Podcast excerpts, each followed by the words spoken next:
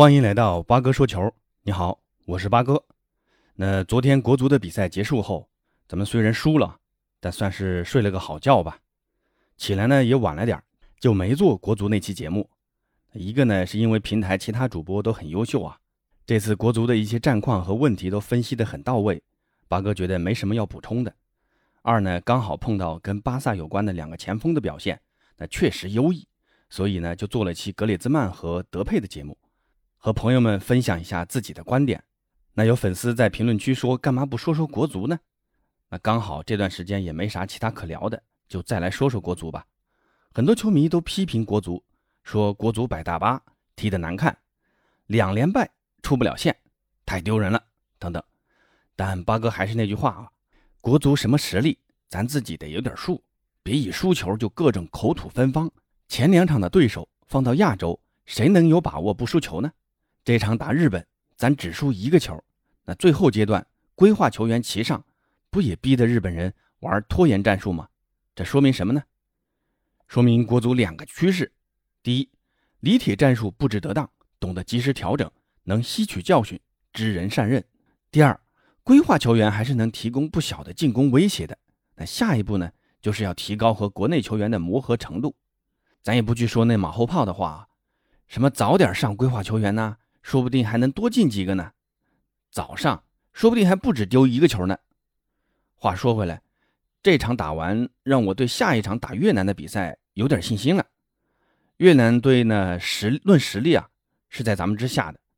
前两场跟咱们一样，也是两连败，一比三输给沙特，零比一输给澳大利亚。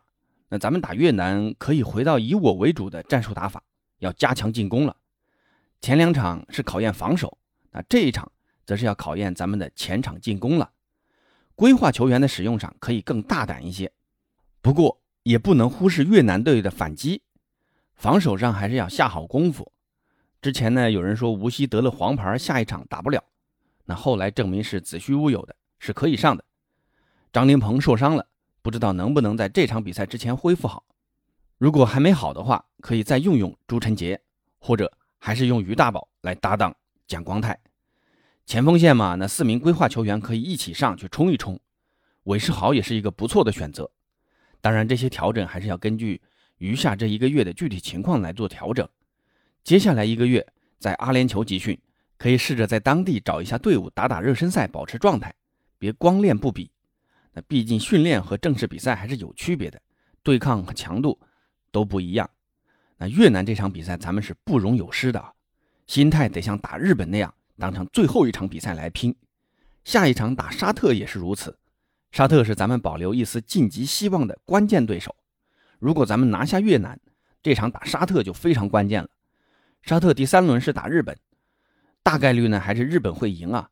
所以拿下沙特，咱们在积分上就能追上沙特。阿曼第三轮是打澳大利亚，也没多大几率会赢，仍是积三分。那四轮过后，如果拿下沙特越南，那咱们有可能积六分排第四，沙特也是积六分，但是会靠净胜球排第三。那这样咱们争夺小组第三的希望还是存在的。那如果第四轮输给沙特，那别看后面还有好几轮，那再追回来就难于上青天了。后面的比赛就只能跟贾秀全在奥运会的表现一样，锻炼队伍了。那最后说一下啊，国足第一场没发挥好，大比分失利，既有主观原因，也有客观原因。主观上是实力确实不如对手，加上自身判断失误；客观上是因为疫情原因缺乏比赛锻炼，输球呢很正常。第二场输日本那就是实力原因，虽然失利了，但我们也看到了国足态度和防守上的进步，有了进步的趋势。咱们再给李铁指导和国足更多的时间，相信国足会给我们球迷带来更多的惊喜，而不是惊吓。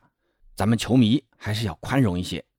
另外，昨天吴磊。打完比赛，准备飞回西班牙，在机场发现日本队几乎一大半都跟他一样急着赶回欧洲联赛，不禁感慨和日本队的差距啊！